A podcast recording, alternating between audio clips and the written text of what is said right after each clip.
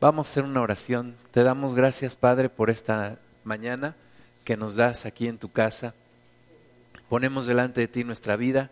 Señor, te pedimos que tú nos hables, que tú nos toques nuestro corazón y que podamos conocerte más y que podamos cambiar nuestra vida de acuerdo a tu propósito.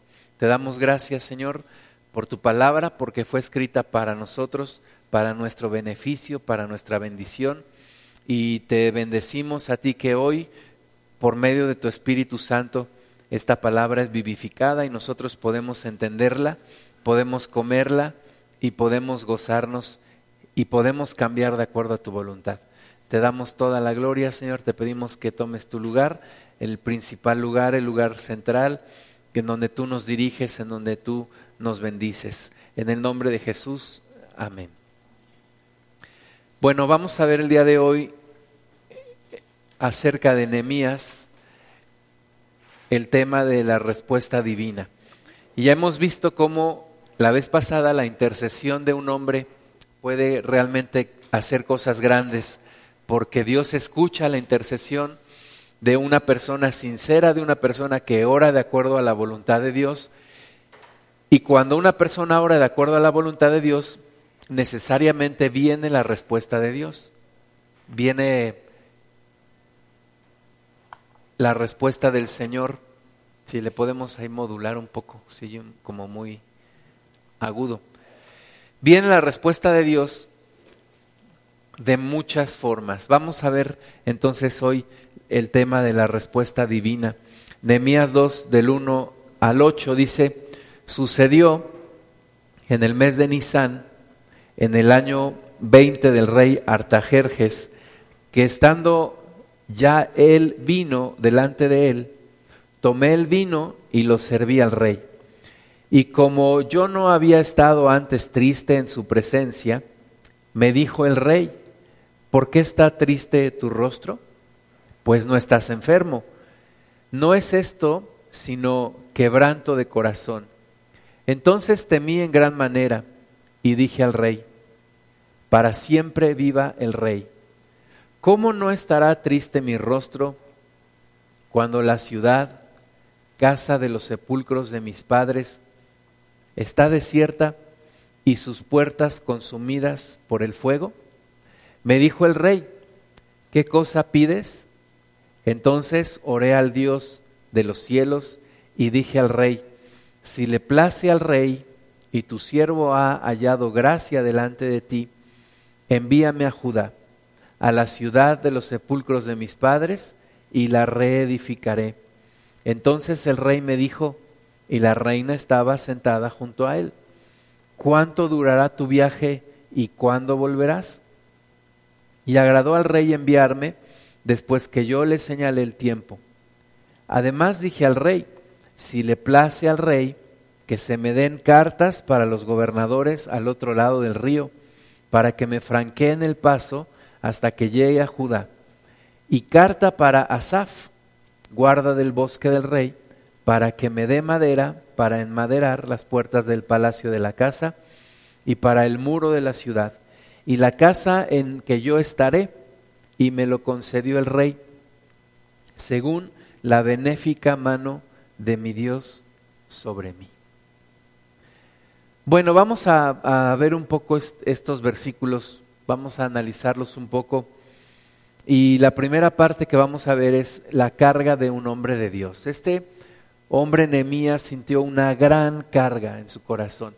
Veíamos la vez pasada que esa gran carga lo movió a él a interceder, a orar por aquellas personas, por aquellos hermanos que estaban en Jerusalén y cómo estaba la ciudad. Cuando Nehemías escuchó las noticias de Jerusalén era el mes de Kisleu, por allá del mes de diciembre. Y cuando tiene esta plática con el rey, está en el mes de Nisan, por allá de abril. Entonces, cuatro meses estuvo orando, cuatro meses buscando la respuesta de Dios, cuatro meses intercediendo, cuatro meses con una gran carga en su corazón. Y son sentimientos, decisiones que nosotros tomamos y que se alinean al propósito de Dios. Cuando sentimos una gran carga en nuestro corazón, cuando sentimos que no podemos estar así ante la necesidad de las personas, ante la situación difícil que están pasando, nos movemos a interceder. Yo te quisiera preguntar cuántas veces has orado cuatro meses de una manera intensa por alguna situación, cuántas veces has orado cuatro meses sin desanimarte, sin dejar de orar, sin bajarle la intensidad a tu oración por alguna situación en tu vida o por alguna situación en la vida de otra persona de la cual estás orando, todos los días estás pidiendo, estás arrodillando, estás pidiéndole al Señor. Normalmente nosotros no oramos tanto por alguna situación. Normalmente o nos desanimamos o decimos a lo mejor no es lo que Dios quiere y dejamos de orar o empezamos a orar de otra forma. Pero Nehemías estuvo orando cuatro meses, cuatro meses estuvo hablándole al Señor sin hacer algo al respecto, solamente orando. Nehemías era un hombre de oración. La Biblia nos muestra que Nehemías no hacía nada sin antes orar. Ahora nosotros normalmente hacemos las cosas sin orar. Nos movemos, tomamos decisiones, decimos, hacemos sin consultar a Dios muchas veces. Pero si queremos tener victoria en las cosas de Dios, tenemos primero que orar a Dios y recibir dirección de parte de Dios. Nehemías 1:4 dice, cuando oí estas palabras me senté y oré e hice duelo por algunos días y ayuné y oré delante del Dios de los cielos. Ahora, tampoco es que Nehemías tuviera miedo de hacer algo, pero necesitamos nosotros, y sobre todo en cuestiones tan delicadas como la que estaba viviendo Nehemías, tenemos que tener la seguridad de qué es lo que Dios quiere que hagamos, hacia dónde nos tenemos que mover.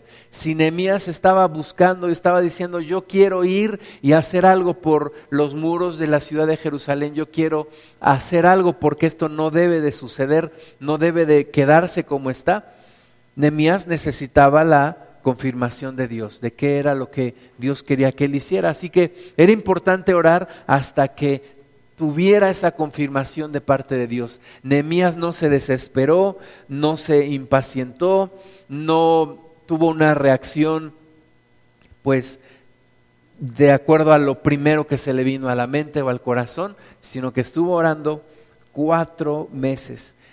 Y entonces en Nehemías 2.4 el rey le dijo, ¿qué cosa pides? Y entonces dice aquí que volvió a orar a Dios volvió a orar para que el Señor le pusiera las palabras, le pusiera las ideas en su mente y en su corazón. Entonces, aquí la pregunta es, ¿qué tanto nosotros somos personas de oración? ¿Qué tanto nosotros consideramos que la oración es importante? Cuando alguien nos dice, bueno, lo primero que tienes que hacer es orar. No, pero es que yo tengo que hacer algo.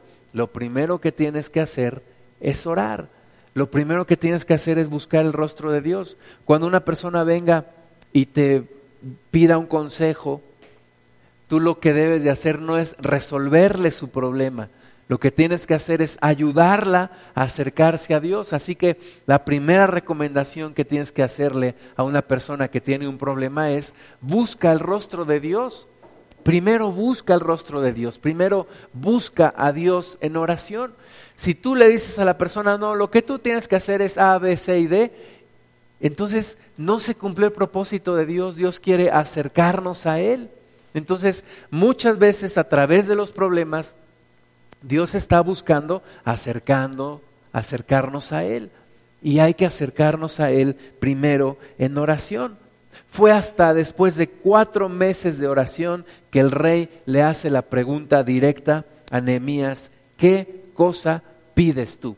Ni siquiera Nehemías tuvo que tomar la iniciativa de decirle al rey, necesito tu ayuda. No, el rey le dice, ¿qué cosa pides? ¿Qué es lo que tú quieres? Cuando tú oras a Dios, Dios te va abriendo los caminos y todo se va dando una cosa tras otra. Pero cuando es tu esfuerzo, entonces intentas una cosa y no te sale. Intentas otra y tampoco sucede. Intentas una más y todo te sale mal.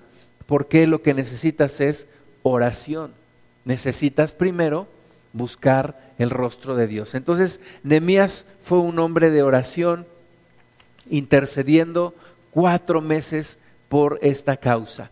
Ahora, la oración produce paciencia, es el segundo punto. Oración produce paciencia. Nosotros somos demasiado impacientes. Cuatro meses Nehemías estuvo orando y no sucedía nada. Cuatro meses cargando todo este sentimiento por, por Jerusalén, cuatro meses sintiendo esta carga por sus hermanos, cuatro meses sin expresarle nada a nadie, solamente a Dios. Pero Dios estuvo también ministrando en el corazón de Nehemías. Y Dios estuvo también tejiendo el plan en el corazón de Nehemías. Cuando tú estás orando a Dios, Dios también te revela cosas, Dios te va mostrando la solución, Dios te va mostrando el camino. Y tú tienes que ir guardando todo eso y después, en el momento indicado, ponerlo por práctica. Nehemías estaba afligido y Nehemías decidió ayunar delante de Dios. Estuvo enfrente del Señor y no enfrente de los hombres. Primero buscó el apoyo de Dios y no el apoyo de los hombres. Y esa carga seguía en el corazón de Nehemías. Esa carga continuaba. El Señor Jesús dice que cuando ayunemos no pongamos nuestra cara ahí toda para que sea vista por los hombres, pero dice que ayunemos para nuestro Padre. Pero Nehemías tenía una carga tan grande que era imposible ya mostrar otra cosa en su rostro. Dice la Biblia que el rey le dijo, ¿qué tienes? ¿Qué tienes? Porque tu rostro está triste. Ahora el rey dijo, no estás enfermo. Lo que tú tienes es un quebranto de corazón, ¿verdad? Es una carga que los demás notan. Cuando nosotros tenemos una carga en nuestro corazón, los demás lo notarán, pero sobre todo Dios lo nota, Dios lo ve. Cuando tú tienes una carga tremenda en tu corazón, Dios atiende a tu oración. Cuando tu oración es, está respaldada por una carga en tu corazón, por un corazón necesitado, la Biblia dice que Dios, Dios mira al humilde y también que Él está con el quebrantado de corazón con el afligido. Entonces, no solamente el rey notó la carga en el corazón de Nehemías, sino que Dios sabía de lo que había en su corazón y Dios respondió una oración, una intercesión que estaba respaldada por algo que Nehemías veía una necesidad, pero que también Dios quería hacer algo en medio de esa necesidad. Nehemías sabía que estar con tristeza delante del rey era un insulto al rey, porque significaba que el reino no estaba satisfaciendo las necesidades de una persona tan cercana al rey como un copero. Por eso dice que él temió cuando el, rey le pregunta, ¿qué es lo que tienes? No es, no es enfermedad, sino quebranto de corazón. Dice, entonces temí en gran manera. Pero Dios había escuchado su oración.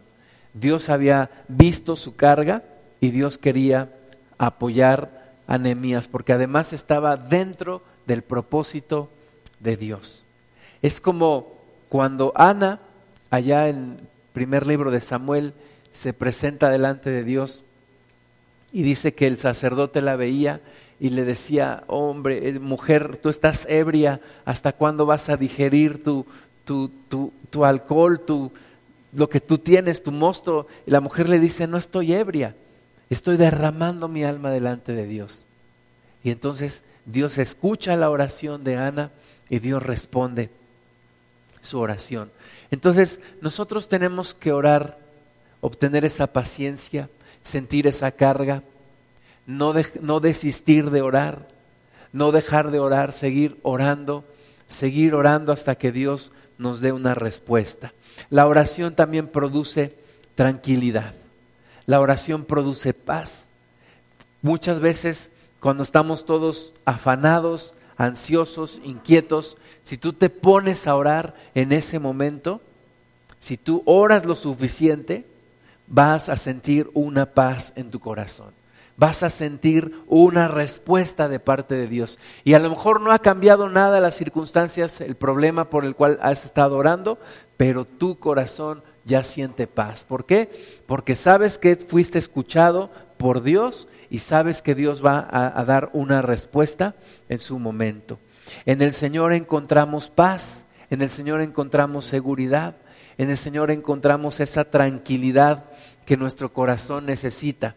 Es un momento en donde nos derramamos nuestra alma delante de Dios, pero también llega un tiempo de quietud, como dice el Salmo, por tanto, quietos estad y conoced que yo soy Dios. Llega un momento en el que dices, ya oré, he estado orando, voy a seguir orando, pero voy a estar en paz, voy a estar tranquilo, voy a estar esperando la respuesta de parte de mi Dios. Entonces, el orar produce paz. ¿Cuántas veces estamos preocupados, afanados, tristes? Dice la palabra de Dios que si alguno está triste, que si alguno está enfermo, haga oración. Que si alguno está con necesidad, haga oración. Que si alguno está enfermo, llame a los ancianos que oren por él. Entonces la oración es, es la principal herramienta que tenemos ante nuestros problemas, ante las aflicciones, ante las situaciones de la vida. Y es importante que todos nos ejercitemos en la oración y podamos encontrar esa paz, ¿verdad? Vemos en los salmos cuando David tenía un problema, David primero derramaba su corazón delante de Dios y a, a, veces hasta parecía que le reclamaba a Dios, pero al final del salmo siempre dice, pero en Dios está acallada mi alma y tú me darás respuesta, y tú eres el que levanta mi cabeza, y en Jehová esperaré, y en mi Dios estaré confiado.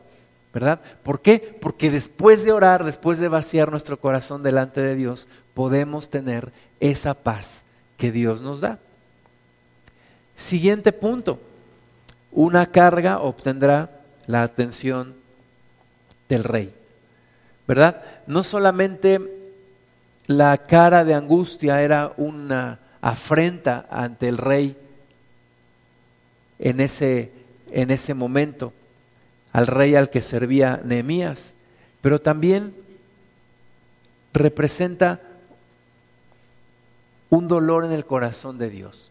Cuando Dios ve una de sus hijas, uno de sus hijos, con una aflicción, ¿verdad? Dios no es indiferente a las aflicciones nuestras. Toda oración y toda lágrima es recogida por el Señor. Toda oración y toda lágrima de sus hijas y de sus hijos, Dios la recoge. Y Dios toma en cuenta nuestras adversidades, nuestros problemas. Dios no es indiferente. A Dios no le puedes ofrecer tu dolor porque Dios no se goza con tu dolor. Hay personas que dicen, no, es que esta enfermedad o este dolor yo se lo voy a ofrecer a Dios. No, no le puedes ofrecer a Dios eso porque Dios no lo acepta. No es que Dios sea feliz viéndote sufrir. Dios también se incomoda, le duele en su corazón cuando tú y yo tenemos un problema. Y es por eso que, que podemos venir al Señor y orar. El libro de Hebreos dice que no tenemos un sumo sacerdote que no se compadezca de nuestras necesidades, por cuanto Él también vivió eh, como hombre y conoce nuestras debilidades, conoce lo que se siente vivir en la tierra como un hombre. Entonces tenemos un sumo sacerdote, Cristo, que se compadece de nuestras necesidades, que se compadece de nosotros y que se mueve a hacer algo por nosotros. Entonces, con esa confianza podemos venir delante de Dios. Nuestra necesidad atrae también la atención de nuestro Dios. Nehemías 2, 1 y 2 dice, sucedió en el mes de Nisan, en el año 20 del rey Artajerjes, que estando yo, que estando ya, perdón, el vino delante de él, tomé el vino y lo serví al rey. Parecía que era cualquier día, como un día como cualquiera, ¿verdad? El vino estaba ahí, el trabajo de Nehemías era ese, tomó el vino, lo sirvió, pero llamó la atención del rey. Dice, y como yo no había estado antes triste en su presencia, me dijo el rey, ¿por qué está triste tu rostro? pues no estás enfermo, no es esto, sino quebranto de corazón. Entonces temí en gran manera. Dios está también atento a nuestro corazón, está atento a nuestro rostro y Dios viene a nuestro rescate. Dios viene a nuestro apoyo. Dios viene a rescatarnos, Dios viene a restaurarnos, el Señor viene a darnos palabra de ánimo, el Señor viene a ayudarnos. Es hermoso porque muchas veces, a veces ni siquiera puedes hilar una oración, a veces ni siquiera puedes estructurar una oración. A veces eres como Pedro cuando le dijo al Señor, Señor, sálvame porque perezco. Estaba hundiendo. Y a veces nosotros no podemos hacer una oración así tan estructurada, tan, tan elocuente, pero Dios ve nuestro rostro, ve nuestro corazón y Dios viene a nuestro encuentro y Dios nos ayuda y nos restaura. La Biblia dice que cuando estamos en tribulación, también abunda la consolación de nuestro Dios. Dios es consolador, el Señor viene a nuestra vida y nos trae paz. Hoy en la mañana estaba escuchando un canto que dice que cuando viene el invierno y esos, esos rastros de, de tristeza vienen a mí, dice también, viene tu presencia, viene el Señor a mi vida. Dios mira la carga de nuestros corazones. Dios ve nuestro corazón, el Señor ve nuestra situación particular. Entonces, la carga de una persona atrae la atención de Dios, atrae la atención del Señor sobre nuestras vidas. Y una carga también obtendrá una respuesta. Nehemías 2.4 dice, me dijo el rey, ¿qué cosa pides? ¿Qué cosa pides? ¿De qué, qué cosa tan, tan espectacular, ¿no? Primero que un judío estuviera tan cercano al rey Artajerjes. Y segundo, que el rey, el hombre más poderoso de ese momento, le pregunte a Nehemías, ¿qué cosa pides tú? ¿Ves? Es como también aquel rey le preguntó a, a Esther, ¿qué quieres? ¿Qué quieres? Y si Dios te preguntara, ¿qué pides? ¿Qué quieres? ¿qué le dirías? No, pues yo quiero una casa, una mansión. Quiero una casa en las lomas o aquí en San Javier. O quiero mucho dinero. Quiero ser famoso. Quiero riquezas. Imagínate qué pedirías si alguien te dijera, si el Señor te dijera, ¿qué cosa pides? Pero Nehemías estaba preparado para la pregunta. Había estado orando cuatro, cuatro meses, ¿verdad? Y Nemías no iba a decir, pues ah, quiero unas vacaciones allá en Egipto, en las playas, Señor. O quiero irme a España, allá en la costa. O quiero... No, Nemías tenía su carga en su corazón. Y estaba preparado para esa pregunta. ¿Qué cosa pides? Así como también Pedro dice que tenemos que estar preparados para cualquiera que nos pida que nos demande explicación acerca de nuestra fe. Pues Nehemías estaba preparado para esta pregunta. ¿Qué cosa pides? Pues Señor, dice aquí entonces oré al Dios de los cielos. Fue una, obviamente una oración corta, ¿verdad? Porque necesitaba responder en el momento, pero estaba respaldada por cuatro meses de oración. Cuatro meses de oración, de intercesión, de estar delante del Señor orando, de estar recibiendo instrucción de parte de Dios. Nehemías sabía exactamente qué es lo que tenía que hacer. Y eso es lo que te trae el tiempo de oración. A veces que estamos ante una situación, no sabemos qué responder, no sabemos qué decir, pero cuando ya oraste, cuando has estado intercediendo, cuando has estado escuchando la voz de Dios, tú sabes lo que tienes que hacer en ese momento y dices, yo sé de parte de Dios lo que necesito hacer y es esto. Y entonces Nehemías habló. Nehemías habló de todo lo que él traía en su corazón y de todo lo que Dios le había mostrado también en estos cuatro meses de intercesión. Una intercesión constante trae bendición, trae éxito, trae puertas que se abren, trae una, una, vida que cambia, trae bendición, el reino de Dios se abre, las puertas de los cielos se abren y vemos el reino de Dios aquí en nuestras vidas. Jesucristo dijo en Juan 15 del 5 al 7, yo soy la vid, vosotros los pámpanos, el que permanece en mí y yo en él, este lleva mucho fruto, porque separados de mí, nada podéis hacer.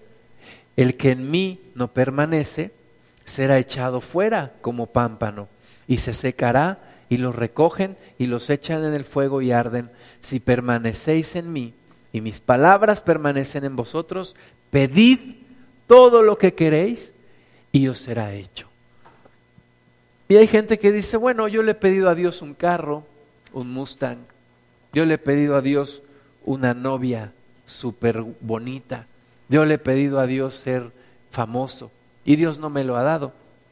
Bueno, es que aquí dice el Señor Jesús, si permaneces en mí, si permaneces en la oración, si permaneces buscando a Cristo, y también dice, y mis palabras permanecen en ti, eso es lo que encontramos en nuestros tiempos de oración. Permanecemos en el Señor, ¿verdad? Levantamos delante de Dios nuestra petición, pero también Dios nos responde con sus palabras. La semana platicaba con un amigo, le decía, Cristo nos hizo reyes y sacerdotes. Y me decía, ¿y qué es un sacerdote? Yo le decía, un sacerdote tiene la capacidad en primer lugar, de entrar y ministrar ante Dios para acercar a los hombres a Dios, presentarle a Dios la petición de los hombres, pero también para presentarle a los hombres a Dios, hablarle a los hombres acerca de Dios, porque lo has recibido, porque lo conoces y porque has estado con Él todos los días. Entonces tú todos los días te arrodillas delante de Él, tienes qué hablarle al mundo, tienes de qué platicarle al mundo. Decía un pastor, permanece de rodillas delante de la presencia de Dios y cuéntale al mundo todas las maravillas que ves. ¿Verdad? Porque cuando estás con el Señor en oración, en comunión con Él, tienes conocimiento de Él, Dios te habla, Dios te toca, no es un monólogo solamente la oración, es un tiempo donde verdaderamente Dios viene a ti, está contigo y pone también de Él en ti y de sus palabras. Entonces Jesucristo dice, mira, tú permaneces en mí y, mis palabras permanecen en ti, es una, es una comunión en dos sentidos. Entonces no te preocupes, todo lo que tú pidas, todo lo que tú quieras, pídelo porque además vas a pedir de acuerdo a la voluntad de Dios y te será hecho. Te será hecho. Hoy en día la iglesia tiene que dejar a un lado sus propios intereses, porque nos hemos convertido en una iglesia egoísta. Nos hemos convertido en una novia superflua, como la esposa de un rico que se va a galerías y se gasta todo el dinero de su esposo comprando chuchería y media. Así es la iglesia hoy. Pero ¿qué es lo que Dios quiere de la iglesia? Que la iglesia no pida solamente para ella, que la iglesia pida para los demás. Señor, que, que podamos interceder. Padre, mira mis compañeros de trabajo, mira sus problemas, Señor. Mira mis familiares, Señor, que están sufriendo, están padeciendo. Mira, Señor, mi país te necesita. Mira, Padre, los gobernantes están, están pasando momentos difíciles, Señor. Ayúdanos, ayúdanos, Señor. Y entonces la iglesia está intercediendo con una carga por los demás, no solamente por mis problemas, ¿verdad? Sí, también mis problemas los, los, levanto delante de Dios, porque si no, pues tampoco podría yo tener la paz para orar por los demás. Pero mi intercesión no se, no se queda solamente en mis problemas, mi oración no se centra solamente en mi vida, sino en todo lo que yo veo alrededor y que me causa una carga en mi corazón, que me pone una carga en mi corazón. Cuando tú conoces a Cristo, tú recibes, tú recibes esa compasión que Cristo tiene por los demás. Y tú eres sensible a la necesidad de los demás. Ayer andábamos allá en la sierra, en el pueblo de mi papá, y estaban dos niños vendiendo tamales. Y me acerqué a, ellos y le pregunté, ¿son hermanos? Sí.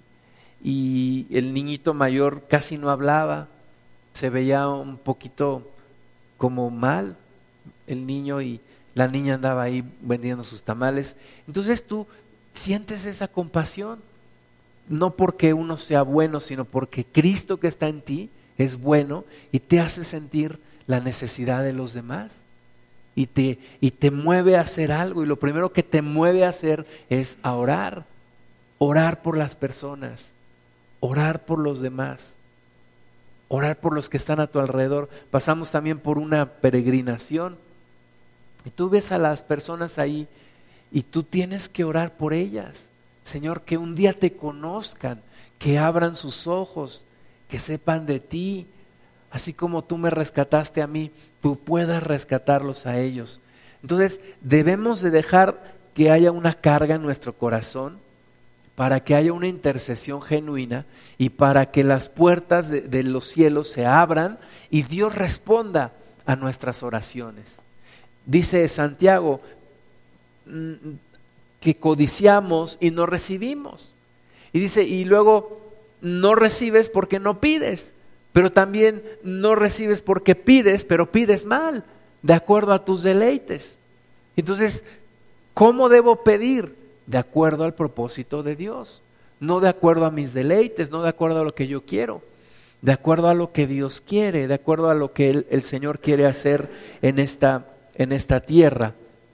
Ahora, una carga también en nuestro corazón hace que nuestra vida se entregue a Dios. Hace que nuestra vida sea completamente entregada a Dios. Cuatro meses de intercesión en Nehemías le dieron la preparación para decir, Señor, envíame a mí. Envíame a mí. Quiero ser parte de la solución y no solamente parte del problema. Nemías estuvo orando cuatro meses y en esos cuatro meses Nemías le dijo al Señor, Señor, envíame a mí. Yo, ¿por qué digo que cuatro meses estuvo orando y en esos cuatro meses Dios le mostró y él dijo, envíame a mí? Porque en el momento indicado Nemías lo confirmó. Eso no fue una decisión de repente, eso fue una decisión trabajada durante cuatro meses de intercesión, cuatro meses de oración. Nehemías estuvo orando por una necesidad, pero Dios le mostró a Nehemías cuál era su parte en la solución de ese problema. Y Nehemías le dice al Señor, yo estoy para servirte. Y consagra su vida al Señor. Toda vida consagrada al Señor viene de dos, de dos principales razones. La primera es el amor a Dios y la segunda es la compasión por los demás. Y tú no tienes estas dos cosas, no puedes servir a Dios. Primero, el amor al Señor es fundamental y es lo primordial, pero segundo, también tienes que sentir amor por la gente a la que sirves.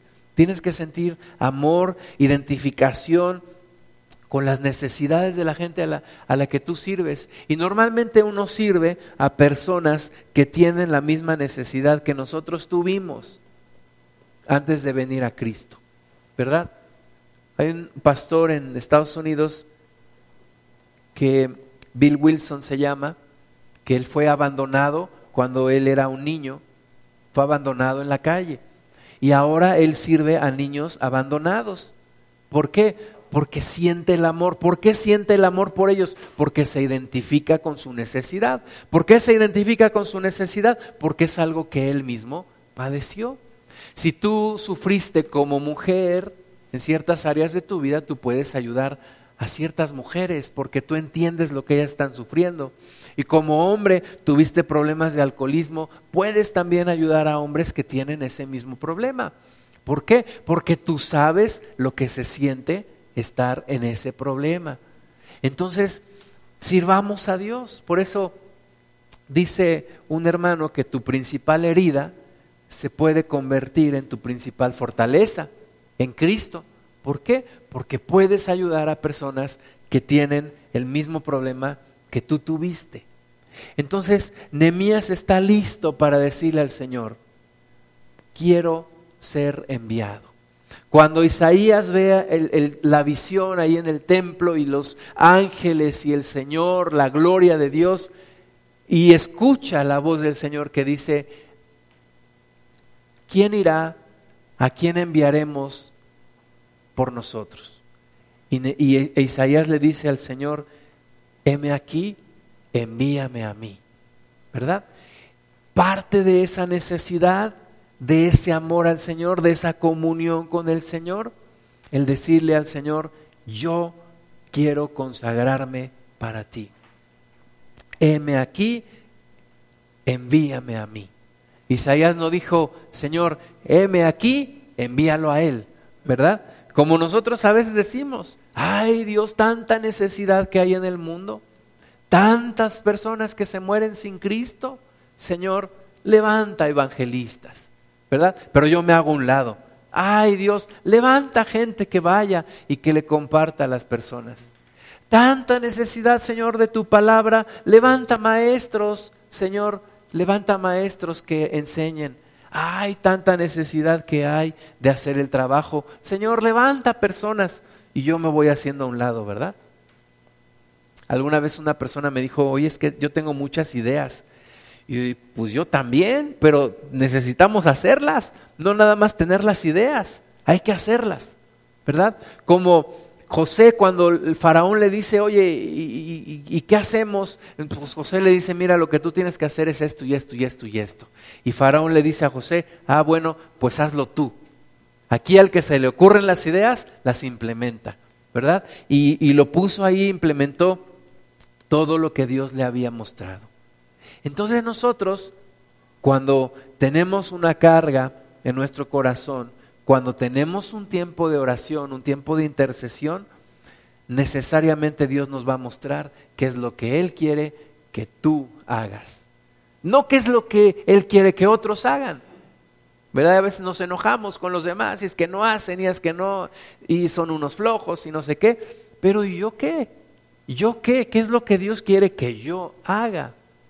Eso es lo primero que yo tengo que saber y decirle al Señor, envíame y haré lo que tú quieres que yo haga. Envíame y Nehemías no le importó dejar su posición tan importante en el reino y, dejar de ser el copero del rey. Nehemías dijo, Señor, mándame a mí. Y por eso cuando eh, Artajerjes le pregunta, ¿qué quieres? Entonces le dice, si te place, oh rey, y si he hallado gracia delante de ti, envíame a Judá, a la ciudad de los sepulcros de mis padres, y la reedificaré. Eso es lo que quiero, que me envíes. Cuando Dios te diga, ¿qué quieres? Envíame, Señor. ¿Qué quieres? ¿Qué es lo que más quieres en la vida? Envíame, Padre. Como Pablo decía, ay de mí si no predicar el Evangelio, porque carga me es impuesta. ¿verdad? No como una obligación, sino como una pasión en su vida. ¿Qué quieres? te dice Dios. Y tú y yo tenemos que decirle al Señor, cuando ya estamos sensibilizados en nuestro corazón, envíame. ¿Qué quieres? Envíame. Envíame, Señor, envíame, envíame a hablarle a esas personas, envíame a hablarle a mis familiares, envíame a hablarle a mis vecinos, envíame a hablarle a mis compañeros de trabajo, envíame a orar por otros, envíame a traer consuelo, a traer ánimo. Envíame para ser yo tus manos, ser yo tus pies, ser yo tu boca, ser tu cuerpo aquí en la tierra. Y podamos movernos, hacer la voluntad de Dios. Y entonces las ventanas de los cielos se abren y recibimos los recursos de Dios recibimos el apoyo de Dios. Hay quienes dicen, yo voy a ir a la sierra cuando Dios me dé una Homer. Y entonces en esa Homer Dios me va a dar para que yo vaya a la sierra. Y entonces me paso toda la vida esperando la Homer, la Homer nunca llega. ¿Por qué? Porque lo primero tiene que ser decirle a Dios, envíame. Con Homer o sin Homer, en un burro, en un camión guajolotero, en lo que tú quieras, yo voy a ir. Yo te voy a servir. Y cuando Dios ve tu disposición, Dios te da los recursos, Dios te da las cosas. ¿Por qué? Porque son para su reino. Son para su reino. En una ocasión escuché a un hermano hablar del dinero redimido. Decía este hermano, hay dinero redimido para el reino de Dios, para que se use para el reino de Dios, para que se use para predicar la palabra, para que se use para los recursos que el reino de Dios necesita para extenderse. Una vez nos decía el hermano Wen Myers, no es el dinero, no es el dinero lo más importante. Decía, y aunque parezca raro, pero no es el dinero. Lo primero es la intención del corazón. Porque si Dios ve tu intención en tu corazón y tu intención en tu corazón le agrada a Dios, Dios va, dice Dios vaciaría el cielo con tal de darte todo lo que tú necesitas para su reino. Entonces, la restricción no es el dinero, la restricción es lo que hay en nuestro corazón. Una vida entregada a Dios para hacer su voluntad. Y Dios mira nuestras intenciones en nuestro corazón. Si nuestras intenciones son malas, Dios no nos va a dar recursos. Dios no nos va a dar nada. Si nuestras intenciones son buenas, Dios nos va a dar los recursos. Dios nos va a poner las cosas para que hagamos su voluntad. Nehemías 2, 7 y 8 dice, además dije al rey, ¿verdad? Lo primero que le dijo, envíame a Judá, envíame, yo voy a reedificar ese lugar. Pero lo segundo que le pidió, entonces, si le place al rey, que se me den cartas para los gobernadores del otro lado del río, para que me franqueen el paso para que llegue a Judá, ajá, le dice, dale, da órdenes para que no me detengan, para que al contrario me, me, me cuiden, me dejen pasar. Pero también dice, y cartas para Asaf, guarda del bosque del rey, para que me dé madera, para enmaderar las puertas del palacio de la casa, y para el muro de la ciudad y la casa en que yo estaré. Y me lo concedió el rey según la benéfica mano de mi Dios sobre mí. ¿Sabes que hay personas que siempre han estado orando para que Dios les dé recursos y no llegan esos recursos? ¿Y sabes por qué? Por las intenciones del corazón. Porque hay veces que la gente pide nada más para enriquecerse, o pide para hacerse famosa, o pide para su propia gloria. Cuando tú pides realmente para hacer la voluntad de Dios, Dios te lo da. Dios te lo da. Yo a veces me pongo a pensar, ¿cómo es que Dios nos, nos dio para levantar este lugar? Yo no me lo explico.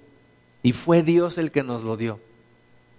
Porque de otra forma, a veces le digo, ay Señor, ahorita no tenemos ni para poner una ventana. ¿Cómo nos diste todo para hacer todo esto?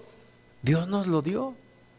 Dios nos dio todo en el momento indicado y nos dará para lo que sigue siempre y cuando nuestra intención sea agradable delante de Dios. Yo tenía dudas en aquel entonces cuando no habíamos edificado aquí. Yo tenía dudas de, Señor, si será de ti, si querrás que edifiquemos allí una casa de oración. Y un día en una reunión de la Alianza de Pastores viene un pastor que apenas si me conocía y me dice, déjame orar por ti. Y empieza a orar por mí empieza a decir, dice el Señor que tú le edifiques casa ahí donde estás pensando. Y dice el Señor que ahí va a haber gente que le va a adorar. Y dije, Señor, si es de ti. Y entonces, después de eso, vinieron los recursos. Y vinieron los recursos. Y cuando estábamos a la mitad también, y yo decía, Señor, ¿y ahora qué sigue? ¿Y ahora qué vamos a hacer? Vinieron más recursos y pudimos terminar. ¿Por qué? porque Dios te bendice cuando quieres hacer algo que Él quiere que se haga. No eres tú realmente el que quiere hacerlo, es Dios el que quiere que se haga esa obra. y Dios te dará los recursos. No era el corazón de Nehemías solamente el que quería que se reedificara el muro de Jerusalén. Era el corazón de Dios el que quería que se reedificara el muro en Jerusalén. Y, Dios solamente estaba permitiéndole a Nehemías sentir un poco de lo que el mismo Dios sentía en su corazón. Y cuando Nehemías entiende, entonces Dios le dice, mira, aquí está, aquí está todo para que vayas y lo hagas. Y dice, dicen que cuando Dios da, hasta los costales presta, ¿verdad? Te da todo, te da todo y permisos y, y, el rey le dice, no te preocupes, cuando regresas, le dice que el Nemías le dijo, pues para tal fecha, no te apures y bueno, pero también ordena que me me permitan el paso, no te apures también. Y dame madera también para que... Sí, también va la madera. Y dame unos blocks, también va. Y dame cal, también. Todo lo que necesites ahí va. Y todo lo que pidió, el rey se lo dio. ¿Por qué? Porque Dios estaba detrás de esto. Cuando Dios está detrás de algo, el mar se abre. El mar se abre y puedes caminar y ves la gloria de Dios. Entonces, la intercesión te sirve para confirmar los propósitos de Dios y para darte cuenta de qué es lo que Dios quiere de ti. ¿Qué es lo que Dios quiere de ti? Si Dios te está poniendo carga por niños de la calle, ponte a orar por ellos. Y no te asombres que un día Dios te va a mostrar que puedes hacer algo por ellos. Si Dios te pone carga por gente de la sierra, Ponte a orar por ellos y no te asombres que un día Dios te va a mandar que hagas algo por esa gente. Si Dios te pone carga por los enfermos, ponte a orar por los enfermos y un día Dios te va también a decir, ahora ve y haz esto. Entonces, lo primero es la oración, lo primero es la intercesión. Dios está dispuesto a darnos todos los recursos que necesitemos para hacer su obra.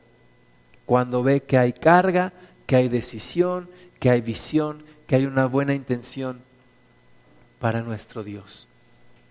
Hemos visto cómo Dios ha abierto sus ventanas de los cielos para bendecir nuestro país. En el año 2000, me parece, se hizo una, un tiempo de, de adoración en el Estadio Azteca y algunos que tienen muchos años en el Evangelio en México se asombraron y decían y lloraban porque decían cuando nosotros empezamos no nos prestaban ni un salón de fiestas, ni un salón de fiestas podíamos tener, ni una plaza donde predicar la palabra. Y ahora se abrió y, se, y podemos predicar aún en el Estadio Azteca.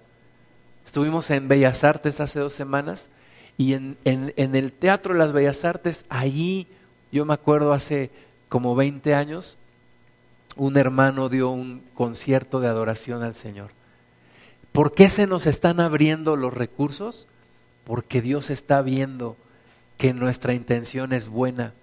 Ahora, cuando empezamos a torcer las cosas, entonces también Dios dice, no más, no te doy más, no es para tu gloria, es para mi gloria. Entonces, busquemos hacer la obra de Dios, busquemos la voluntad del Señor y el Señor va a bendecir con más, con más, con recursos. Quiero compartirle a las personas. Ahí te van unos folletos. Ahí te va dinero para que le compartas a las personas y te compres unos folletos. El año pasado le decía al Señor, Señor, hay aquellos tiempos donde yo compraba me acuerdo, compraba cajas de libros, cajas de libros para regalar. Señor, ahora no tengo para comprar cajas de libros y Dios me concedió comprar calendarios. Pues van los calendarios, Señor. ¿Por qué? Porque cuando es de Dios, Dios te da, Dios te provee. Nada más pídele, pídele y úsalo para lo que Él quiere. No diga, ah, ahora sí ya tengo los calendarios, los voy a vender. No, para lo que Dios lo quiere. Amén. Nehemías nunca utilizó su posición en el reino para su propio beneficio, ni tampoco lo que le dio el rey para hacerse una casa de madera. No, siempre lo usó para lo que Dios quería. Entonces, seamos fieles también con lo que Dios nos da. Seamos fieles con lo que Él nos da y usémoslo para lo que Él quiere. Dice el, hermano Wayne, cuando tú gastas tu dinero en lo que el diablo quiere que lo gastes, hasta el diablo te ayuda a que tengas más. Pero cuando lo gastas en lo que Dios quiere que lo gastes, Dios es el que te ayuda. Dios es el que te bendice. Vamos a orar. Señor, te damos muchas gracias, porque tú en estos postreros tiempos pondrás cargas en nuestro corazón. Y pondrás cargas, Señor, que nos llevarán a interceder por tiempos prolongados y que nos llevarán, Señor, a pedirte y que nos llevarán también a ofrecerte nuestras vidas para decirte, heme aquí, envíame a mí. Señor, toca a tu iglesia, ayúdanos a regresar a los propósitos eternos y no solamente a estar pidiendo para nuestro beneficio y para cosas que se acaban, para situaciones que son meramente superfluas, que son perecederas. Pero ayúdanos, Señor, a tener cargas por tu reino, por las personas, para orar por ellas y para predicar de ti. Despiértanos, Señor, en un espíritu de intercesión y de oración a cada uno de nosotros. Gracias por aquellos hombres y mujeres que han intercedido y que aquí estamos por esas intercesiones. Gracias Señor por los que antes sembraron, que nosotros también podamos hacer nuestra parte en este tiempo que nos toca. Te bendecimos en el nombre de Jesús. Amén.